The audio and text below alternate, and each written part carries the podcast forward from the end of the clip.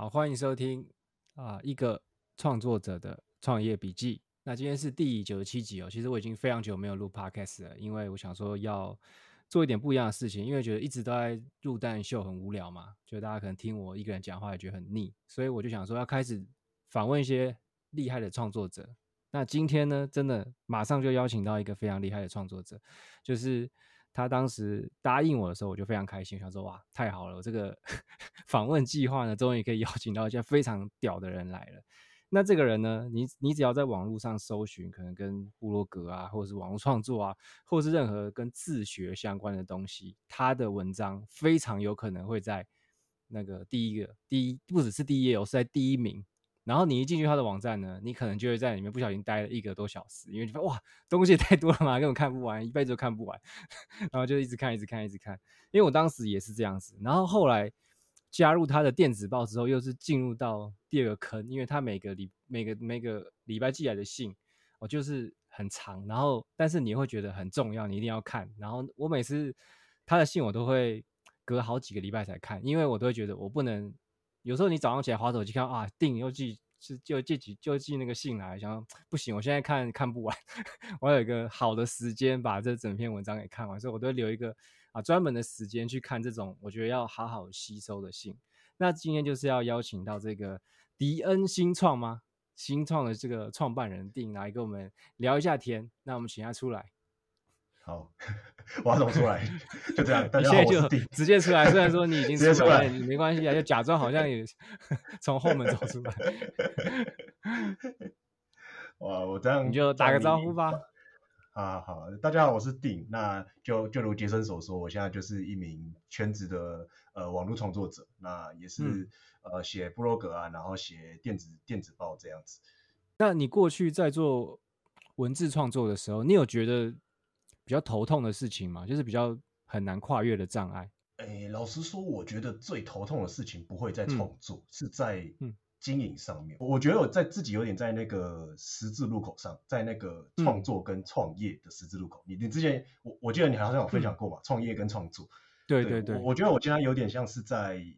在决定说，我到底是要往创业那条路往外扩，还是说我就是维持一个人的这样小小的创作。嗯因为我我觉得现在我今年今年有做过一些尝试，就是我开始把一些的东西去外包给别人，那我就发现说，可能我们这种创作者，就是到头来真正就是那个核心价值还是在于我们自己。我们如果把这个东西外包出去，那其实会变得是就没有我们的味道了。那这整个事业可能就是会有一点影响这样子。其实我后来觉得，就是创作者跟创业者，我这两个身份。我是喜欢创作者多非常多的，所以我后来就我就觉得我应该要更认真在做创作这件事情，创业的东西就占比少一点点，就是即便赚到的钱可能一定会比较少，但我觉得无所谓，因为我就是比较喜欢创作者的这个角色。我觉得在这个这个角色里面，我是很舒服的。那、嗯、那时候我在想到这个 idea 的时候，我觉得我应该是要更往创业者这个方向去走，然后好像顺便去做创作。但是后来我就认真审视之后，我发现我还是比较喜欢创作者这个身份。而且我觉得你一定也是比较适合创作者身份的这个人。对，对对对对，我 我自己觉得我走向创创业那条路有一个很大的问题，嗯、就是我觉得我心不够狠的。我觉得我是一个还蛮好心肠的人，嗯、创作对我来说。像我现在去做一些呃可能比较商业或比较行销的事情，其实我内心是会比较、嗯、呃有点抗拒的，就是打从内心就抗拒这些事情，嗯、就会觉得说，因为创作通常是分享嘛，那有时候可能做一些行销的时候，你就要稍微包装，你不能完全的跟别人分享，嗯、你就要稍微有一点.一点勾起别人的好奇心，但是做这件事情会让我觉得有点反抗。就像你讲的，我可能真的是一个创作创作个性的人。呃，那这件事你目前有想到要怎么克服吗？因为这个其实，即便你比较喜欢创作者这个身份，我认为就是行销还有那些商业的行为还是必备的，不然你这个创作者会很难活下去嘛。因为你活不下去就没办法 去创作了，所以你要维持这个身份的话，那些东西是好像是必备的。对，我现在比较算是。拿捏比例吧，就是该学的商业，该、嗯、学的行销还是会学，可是你要不要做的这么绝，就是另外一回事。嗯、我可能可能一些行销老师教的一些行销技巧，可能做到百分之九十趴，我可能就好，我取取取舍一下，我就做个五十趴，那另外五十趴是保留我自己真实的个性，这样对我来说目前是一个比较平衡的状态。我觉得这蛮重要的。大部分在教这种，比如说创作者变现啊，有时候他们的方法会很偏门啦，也不是很偏门，就是他就是希望你卖得更好，那那种东西就是会变得很套路，套路感很重。那当然是有效，但是。我觉得市场会很快会疲乏，就会觉得哇，又是这个东西，又是这又是这种销售漏斗，然后又是这样接来接去的，就会觉得很无聊。反而是你这种，你可能只保留五十趴，然后还有很多个人特色在这里面的，我觉得这种东西比较可以长销。它不一定是被你的行销勾住，它是因为你这个人嘛，他喜欢你的东西，他喜欢你给人家的感觉，你的文字等等的，然后才选择支持你，或是他觉得你的东西真的对他有帮助等等的。我觉得你走的路绝对是比较好的。我有时候会去看一些一些设计展啊，那设计展里面就是会有很多在讲一些品牌理念的东西。嗯、那我之前就是有看到一句话，我觉得还蛮认同的，我觉得可以分享一下。嗯，这句话就是说，呃，你一个品牌你越想要高级，那你就会变得越低级。就是很多时候我我们作为呃做现在个人品牌嘛，那我们想要去学习别人、嗯、学习别人可能教的行销技巧，学教的一些商业的东西。嗯那它其实是比较算是外在形式，但是你今天你这个品牌，其实你学的这些外在形式怎么厉害，但是你缺乏了你那个品牌核心价值在，那这这件事情就会变得很恐怖，就是你永远都是在学外在的形式，你自己那个品牌没有一个核心点在啊。有时候还是我们在做一些品牌，呃，在建立个人品牌的时候，其实还是要从呃最内在的那个核心点出发，你要让别人看到这个东西，不是让可以让别人看到外包装的那些那些那些技巧。那这我觉得这就很适合带到下一题，因为呃，你就是一个比较就是有耐性的，然后比较细火慢熬的这样的一个创作者。嗯，其实很多会被个人品牌啊、被自媒体创业这种人、这种概念吸引的人，他有时候是很急性子，他就想说哦，我想要马上离职。你认为如果是一个性子比较急的人，他是有可能跟你走到相似的路路吗？我觉得绝对可以的，因为因为我其实也是一个性子急的人呢。你是个性子急的人吗？对，我我我做事的时候其实性子很急，只是我、嗯、我我把我自己内心跟外在的行为切得很开了，就是我内心急，嗯、我内心快烧起来，但是我外在做的一些行为，嗯、我还是会把它处理的呃妥当一点，对，就是比较有条理这样子。你真的是急性子吗？你我你这个是自己认为，还是你跟 还是还是还是你有跟别人比较过？我自己这样子觉得，然后我有跟一些朋友可能在合作上面，嗯、那其实他们在一些合作的过程中，其实会感受到，哦、尤其是做决策的时候，呃，我做的决策会比较算是比较急的，我想要快点看到成效的决策。嗯、对，那我 Okay. 我的急是这种急啦，对，那可能会跟一些伙伙伴在一起共事的时候嘛，有些他们想要慢慢来，一步一步一步一步，然后我就觉得说，嗯，你为什么不直接抓那个关键点？那你就做那个关键点，嗯、对对对对，Okay. 所以 我的急性子是这个急性子啊，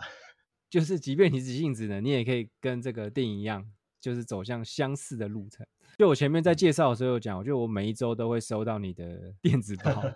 那我知道这个 就是收集 email 名单这个建议呢，已经大家都听到非常腻了，就是大家都在说哦，一定要收集 email 名单，一定要这个 email list 啊，干嘛的？但我想要问你，就是你觉得这件事它到底有多重要？以一到十分来讲，你觉得有多重要？我觉得这个东西很难量化，因为它其实是一个概念，嗯、就是我们也不一定要做 email。嗯、其实 email 的概念就是一个私域嘛，嗯、就是你怎么跟、嗯。这个我们的读者、我们的受众去拉近关系，所以其实、嗯、呃，你不一定要用 email，你有时候用一些、嗯、呃来来 at 啊，或者是有有些人可能喜欢打电话，直接打电话，这个其实都可以的。我会选择 email，呃，是因为我觉得是我的个性，我比较喜欢我比起那种快速来回就是方式，我比较喜欢好好的把一件事说完，然后我再、嗯、就是你好好的问我一个问题，我再好好的回复你。另外一个就是说，我觉得 email 有一个好处就是。它可以让人家产生好奇感。哎，怎么说？呃，像是我们现在假如说有一个不认识杰森的人，然后就是，嗯，呃，跟他提到了杰森，那他可能第一件事情，嗯、他可能跑去看呃社群媒体，然后就看你的分享。嗯，因为刚开始会好奇嘛，然后就去看你的分享。呃，可能看一看以后，人都是这样的嘛，好奇感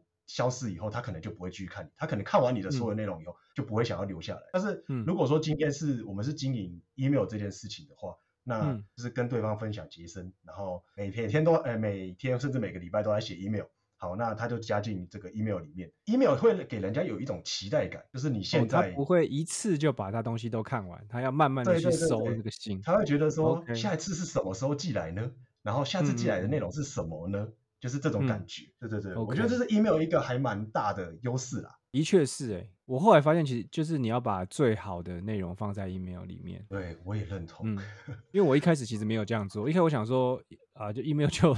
顺手做这样子，就是可能整理一些东西丢进去这样子。但后来我发现，其实这个地方是你应该要把你最好的东西放在这里。而、啊、如果你时间允许的话，其实你寄 email 的内容最好不要在其他地方发布。虽然我自己没做到，嗯、但是 我的建议是这样子，给人家一种挖到宝宝藏的感觉。对对对，那你一开始是怎么开始收集 email 的？你有做广告投放吗？或是你都是自然的去收集这些名单？呃，我觉得其实都是自然的，就是因为我我会觉得啊，就可能投广告投来的，或者是别人介绍来的，嗯、那其实粘着度还是有差。就是我像是有时候 我们在做一些行销的时候，都会去外面曝光嘛，嗯、然后外面曝光、嗯，呃，可能人家那边来的名单。那其实最后你就会发现说，他们的不管是互动成效或者是什么开心率什么，那其实都很差。然后渐渐的，这些人其实就就会消失了。所以最后可能又回归到原本你自己吸引来的那一个数值上面。哎，那你是有？哦，你有交换，你有交换东西吗？就是他们给你 email，你有给你交换东西吗？还是哦哦你一直有变这个东西吗？因、哦、因为我的 email 主要来源是我的网站的文章嘛，嗯、那我是会根据这个网站不同文章的主题，提供给他们不同的资源、啊。所以现在有大概有几个版本你在 run 啊？大概 如果说是创作这边的啦，创作这边的话大概有。五个吧，我记得是五个。OK，那你有发现这五个来的质感、质量差不多吗？还是有差？应该说，我觉得这有点比较，因为我给的东西是不一样的。嗯，经营指南这边来的，我是每周发信，然后如果说工具那边来的，我可能是有发现新工具以后，我再跟他们分享，就是不一样，有点难比较了。对对对对对，你还有这样分流就对哦。对对对，真是就是电邮工具都买了，电电邮工具都买了嘛，就是它的那个分类功能不用白不用，用一下。好，我现在就是都没有分了，就是一次全记，有谁就记谁。我一直很佩服一点，就是因为你看你的 email，你那个 email 里面的内容呢，其实就不是给 Google 看的嘛，就是那种内容你写在网站上，可能排名就很难排上去。但是你还是有耐耐性，就是去写那些就是 Google friendly、Google 很喜欢的文章。所以我很好奇，你到底是怎么去创作这些内容的？因为对我来讲，就是我会觉得写那些。就是专给 Google 看的文章，非常的无聊。就是我、嗯、我常常会不想写这些事情。呃，我我觉得其实这个就是我们刚刚前面讲到的，就是 商业跟创作的取舍啦、嗯。所以我自己在这个规划上面，其实也是有也是有配比的，就是可能嗯呃自己创作的内容还是五十 percent 啊，然后可能是、嗯、呃 Google friendly 的，就是五十 percent。怎么写出这些文章的？我觉得很大一点是我抱持着我想要为为大家解决这个问题的一个核心动机在吧。因为我我自己觉得我是还蛮喜欢帮助别人解决问题的。我是属于比较被动性的人，嗯、我平常不会去烦你，但是你来问我问题，我一定会帮你做解答。今天我们所谓的关键字嘛，关键字它其实就是不同的一些不同的需求，每个关键代表一个需求，在这个。这个 Google 的世界里面，其实我就看到了很多。如果你去做关键字呃研究的话，就会发现说很多的需求。嗯、那我看到需求、嗯，可能我这个人个性吧，我就会觉得说，嗯、哇，好多需求要怎么去解决？帮他。对对对对对对对对。嗯、所以我就会想办法的去呃去去产出这些内容，甚至说有些我可能刚开始回答不出来的，我会选择、嗯，就是我会愿意去学完以后来回答你。对、嗯、我有时候写一篇文章，可能是。真的花很多时间去学，学完以后再来写。我知道，我知道，我不知道在哪里看到你有提过，说你有时候写一篇文章会花半年或者是两年 以上去学这个东西。所以我问你哦，就是你在创作这个，你说这比较百分之五十比较商业类型的，所以你的心情上也还是愉快的嘛？因为你说你喜欢解决别人问题，所以其实你创作这些东西，其实你还是蛮开心的，是吗？我猜应该是。嗯、对。其实，其实我觉得我在写自己跟写商业的时候都是开心的。我我不比较不会喜欢的是一些形式类的，就是例如说，呃，可能你商业一定要怎么做，然后你行销一定要怎么做。我比不喜欢那种制式的。但是如果说你讲到创，就是创作写内容这件事情，我觉得对我来说是都喜欢的，对，都不排斥。OK，好，插播一下，就是那你自己有特别推荐什么？啊，比如说关键字的工具吗？关键字的工具哦，哎，老老实说，我觉得关键字工具这个东西，它其实是给、嗯、呃 SEO 的从业者或行销人员，然后要给老板有一个可能 KPI，、嗯、对，给给他报告用的。对、嗯、我们自己在写内容的时候，我觉得根本不用用到这么细的功能啊。有时候你 Google 就是你搜一个关键字，跳出那些延伸关键字就很够了，你就大概知道大家想要知道是什么。对啊，对，所以其实我前期会用啦，我前期可能就会用什么 Ahrefs 啊、Ubersuggest 那些、嗯，但是其实我越到后期，我我就是很自然的，我就直接搜，然后直接看有哪些内容。然后就直接写。这样子，我现在也都不用了。但是因为这是新手真的很常问的问题，就是他们很希望有一个工具可以告诉他说，哦，哪一些关键字是我要写的啊？因为他不信任自己写的文章可以真的有搜寻量，或真的有人会进来看，所以他就会很希望有一个工具能告诉他一个准确的数据，说哇，这个字。哦，如果你排到第一名，就会有多少流量哦，这样子。他国外非常多的人都已经证实过这件事，就是那些数据都是错的。它可能相对来讲，可能这个这个字的搜寻量真的有比另外一个字大，但是他给的那个数字呢，基本上都都会偏离非常多。所以，对，好啦，一开始可以先用 Ubersuggest 啊，反正就不要去，我觉得不需要花钱去。比如说像有个 SEMrush 啊，跟那个什么 Ahrefs 都很贵。所以我如果你你只是一个部落客，或是你只想要个写作来创业，我觉得都不需要投资这些工具，因为那好像是不是必备的。嗯、再来问问一个问题啊，就是其实你也举办过蛮多次那种创作者的聚会嘛？就是如果你要在这种聚会中呢，你要推荐一本书，就是适合给创作者的书，嗯、你会推荐哪一本？只能选一本哦，不限一定要今年的，任何时期的都可以。诶，我我我其实我先讲一下我自己喜欢的书的类型啊，就是我很少去读。工工具书啦，就是那种别人跟你说方式、嗯，说已经既定方式的书，我比较少看，我比较喜欢读那种概念性的、思维性的书籍。嗯、对对对对，所以如果说近年来啊，近年来我比较喜欢的可能就是《飞轮效应》跟《一人公司》这两本，因为它都比较属于一种概念性的。对，那如果说要推的话，我可能会推呃《飞轮效应》吧，因为我自己现在的、嗯、呃事业其实很多都是。因为这本书而启发，我现在自己其实有很多一些，不管在做专案还是我自己规划自己事业，其实都会把飞轮画出来。对，我很喜欢画那个飞轮的图。对，那可是我没看过飞轮效应，可恶。好，我要去看飞轮效应。好，因为现在你只能推一本，然后要推这本，那这本肯定厉害，对不对？所以它它其实嗯很薄很薄一本，然后它里面其实都在讲案例，但是你看完以后你会、嗯、你会有个概念，就是你会理解说那个飞轮。的那个概念、嗯，然后我觉得最主要不是说书里面写了什么，最主要是这个、嗯、这本书的概念很好用于我们在做的事情。哎，所以他一开始他不是写给创作者的吧？哎，不是不是，他其实是写给公公司，就是、就是他去研究很多、嗯。我记得那个作者是研究很多家呃美国的公司，然后去归纳出一、嗯、一套的逻辑。飞轮效应，大家这个笔记一下，下个月就来看这本。好，你在。就是这个创作者经济或者这个自媒体创业中，你有没有觉得哪一个建议你很常听到，但你觉得它其实是一个很烂的建议？嗯，有啊，就是坚持啊。我我讲我讲话有点直，就是我我真的觉得坚持这两个字真的，我我有点想不透哎，就是怎么会想要叫一个人坚持？就是我我因为我我自己是觉得，你一个东西如果就是真的，你会已经要走到坚持它了，代表说你内心是抗拒这个东西的。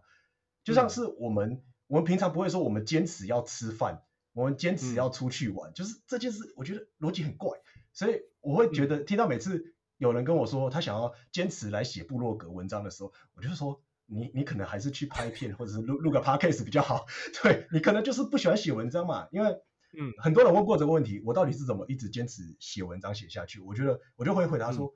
我其实没有坚持，就是这件事情它本身是我内在很想做一做的一件事情，所以我会自然而然去做它。对，就今天不管可能发生什么事情，我还是会想要去做它，我没有在坚持。对，这真的是这样子、欸。对啊，就是就是很多在做这种事情，就是不做会觉得不爽，就 很想，就是很想继续做。然后明明其他事情都忙得要死了，你还是想来做这个。对对 对，就是一个原生的热爱就挡不住。所以啊，的确坚持是，但我觉得有时候的有时候建议是这样子，就是他的确没有什么道理，但是如果有些人不小心照着这个。建议去做啊，说不定他就会有好的结果，嗯、对不对？我觉。得有些建议是这样子，啊这个、我。记得非常多那种老梗的建议都是这种路线，就是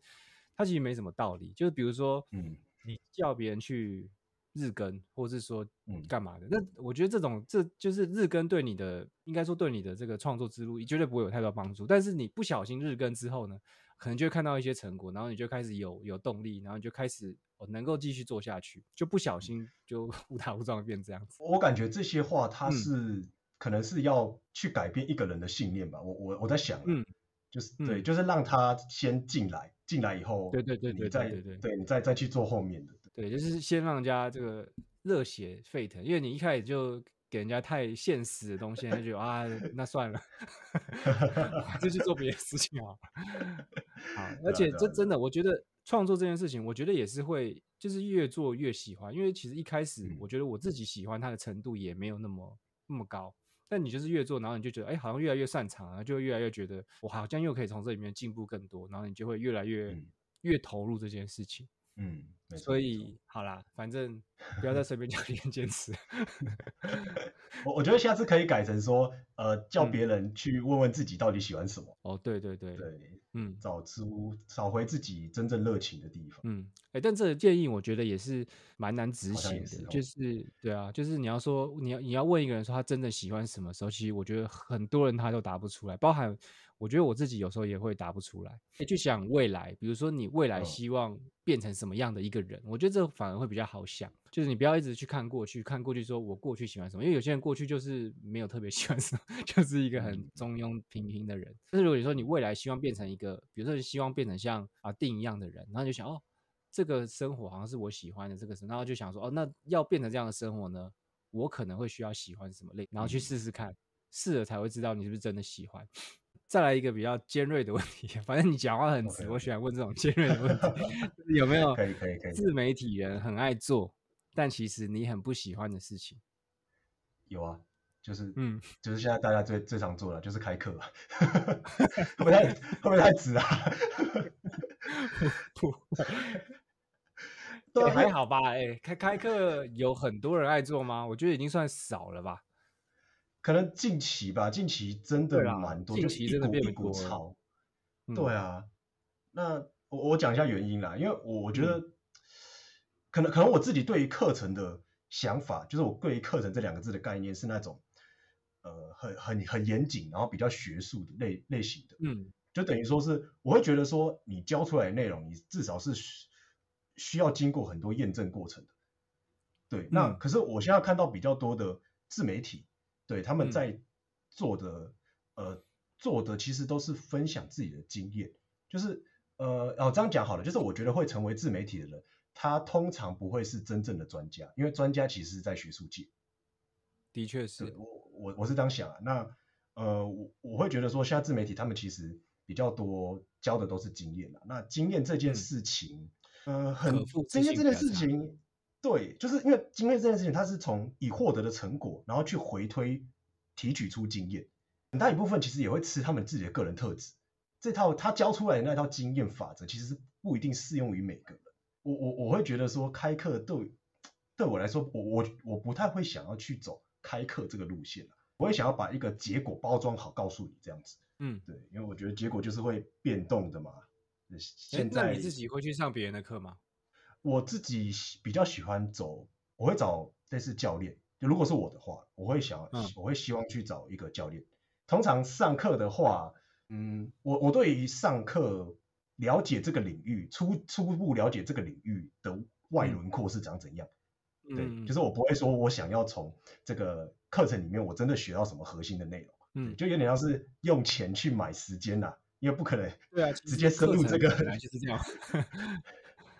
对，好，啊，可那那可能就真的是我对于课程这两个字的想法比较有自己有有自己的一套逻辑、啊嗯，有自己的一个对对对。有一个坚持，自己的觉得课程应该要怎么样，对不对？对对对，因为其实我呃，我有买那个这叫知识萃取的课程，嗯嗯嗯，那他就有说，其实线上课程啊，他能教的东西就是，比如说一到十好了，你只能教二到三，你不能教二到五、嗯，就你只要中间跳过三四五。通常就不适合用线上课程这样的形式来卖，嗯，因为就是一般人他是没办法透过线上课程学到那么多东西的，所以才会有你讲的，就是你觉得可能没办法学到太多真正有用的东西，所以大家都只能教，就是教让你入门或是。啊，一点点皮毛让你可以哦进来这个领域或干嘛的。那就像你讲的，如果你真的想要快速获得结果的话，教练绝对会是好非常多的一个选择。因为教练，你就是你有什么问题，你就是可以直直接问他，然后他就可以，他就他就是依据你目前的状况去给你回馈，不是不是他他曾经怎么样这样子。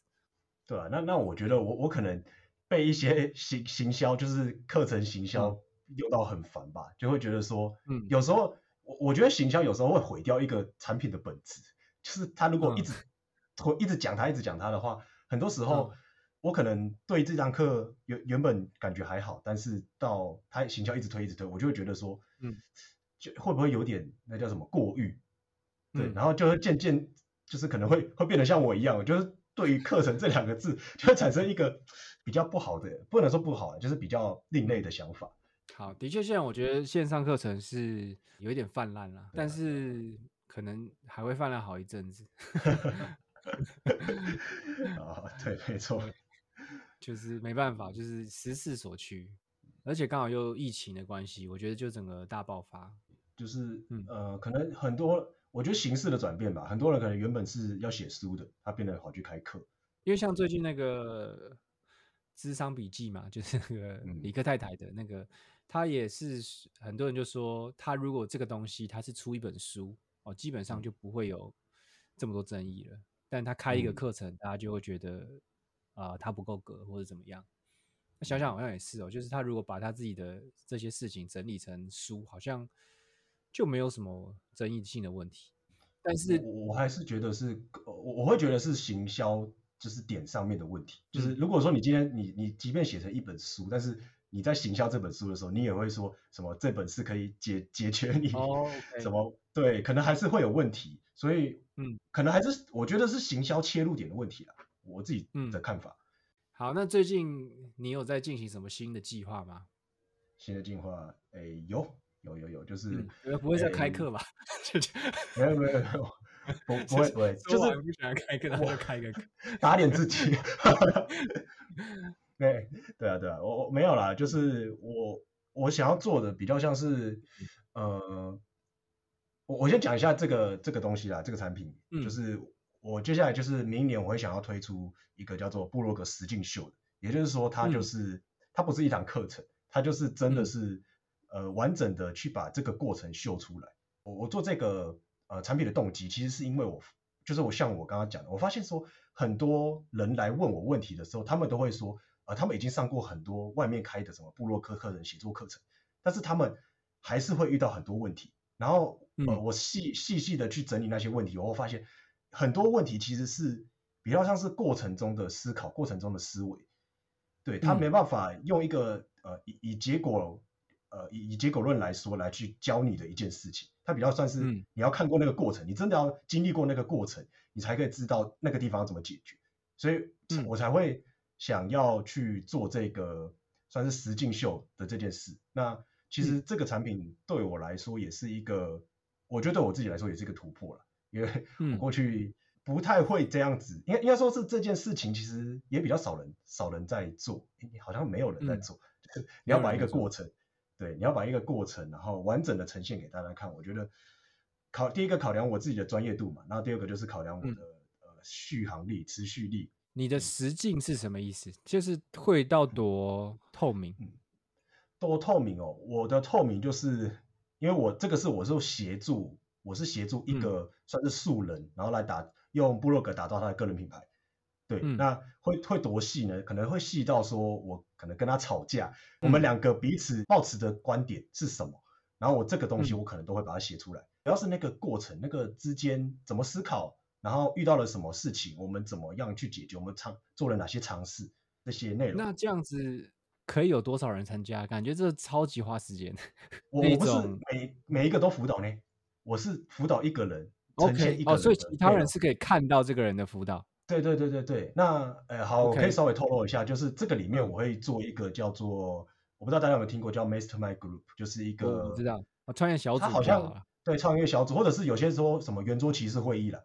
对，反正就是一个简简单来说就是一个五人小组，然后这五人小组你不会有任何一个 leader，他是五个人都是主角，然后五个人要一起在这个经营路上，然后互相扶持。那在呃我的这产品里面，其实会做这件事情，一群想要。呃，用部落格打造个人品牌的人，那我会根据他们的个性啊，根据他们的领域，然后去帮他们做媒合。对，嗯、那我实际也会进到他们这个 group 里面，然后去辅导他们。OK，对，这个。所以你等于会领导好几个 group 这样子。对，这个我协助的那个人，他就会成为这些 group 的一个主要的参考内容。所以那那些 group 里面的他有问题是问 group 里面的人吗？还是问你，这个我前期的时候我会，诶，我会进去前期嘛，前期一定要教他们说这个 group 怎么运作，嗯，可能前面几次我也会实际的去，可能他们有问题，那我可能就以一个顾问的角色出现在这个群里面，然后来回答他们。但是我最终希望的是能够让他们这个，呃，可能五人团体是一个自生自灭，对，没有灭啦，没有灭，就是自己 生存下去，对，对对，每个人都是。每个人都还是要找到自己的一套经营的逻辑、经营的哲学。对，所以最终还是希望他们可以这样子一直扶持下去的。那我要渐渐地，就是最后会渐渐淡出这个呃辅导的这个角色。那如果实际的商品的内容到底是哪一些？就是除了他可以加入到一个 mastermind，然后他可以看到一个一个人实际被辅导的过程，还有吗？还有就是我们刚刚讲的那个实际被辅导过程，我们会以文字的方式去呈呈现，嗯、对，就是以内容的方式去呈现。那同时我们也会在呃每个月都会开线上的直播，这个直播里面主要做的事情其实就是我们对于这个月我们做了什么进行一个复盘，那 OK 也会跟大家分享说我们下个月的规划，同时也会因为我们内容发出去嘛，一定会有人有一些提问。那我们也会在这个、嗯、这个直播上面，然后去做一个回答。那你你在直播上面，如果当场有问题，我们也会进行回答。这样，那这个会是维持多久？一年吗？还是一年？一年，对，一年。我我还觉得一年有点太短了，因为人家创业一年，一年一年可能就还不会看到太明显的成果，除非他对这个天生神力，或者他本来背景就就很好，或者怎么样。对对对，不然你说一个纯素人来。直接跳进来做一年，嗯、可能不会看到，就是他他可能没办法，他绝对没办法取代正职收入啊。不过我的想法就是先试试嘛，先试试，真的是试试看一年，然后就像这个这个产品的名称一样，它就是一个实境秀，所以你会成功会失败，没有人知道。非常这个老实的一种行销手法，也是不会包装啦。对，有什么说什么。对吧，我觉得这个是不一样的，就是呃，真的不会包装，跟你会包装，但是选择不包装，这是两个不一样的事情。嗯、就是以定他自己就是在外面，他也有做这种行销顾问嘛，所以他绝对知道要怎么把一个商品包装成一个更好卖，或是可以让更多人心动，想要就手滑下单的样子。但是他就是选择不要，呃，就是你做好你的选择，你自己思考清楚，你到底要不要做这件事，你再来报名，就这样子。你应该是会给我就是你的那个。介绍的页面嘛，对对对，我对会有一个连接啊，反正到时候就是有兴趣的话，我会把这个连接就是放在节目的资讯栏。那不管你对这个东西有没有兴趣啦，我认为你都应该要去看一下啊定网站里面的东西，因为你会听我的节目，你一定就是对这个自媒体创业、对部落格创业有点兴趣的人。那他那边的就是内容跟资源绝对比我丰富。一百倍，所以所以可以去那边好好看，然后可以加入他的电子报，去收他的这个落落长的信，好好去这个吸收一下。好，那今天就这样啦，非常感谢你来，也谢谢杰森。非常，现在已经很晚了，已经十一点多了，因为我女儿就今天特别晚才洗澡，所以拖到这么晚才能录。好，那就先这样喽。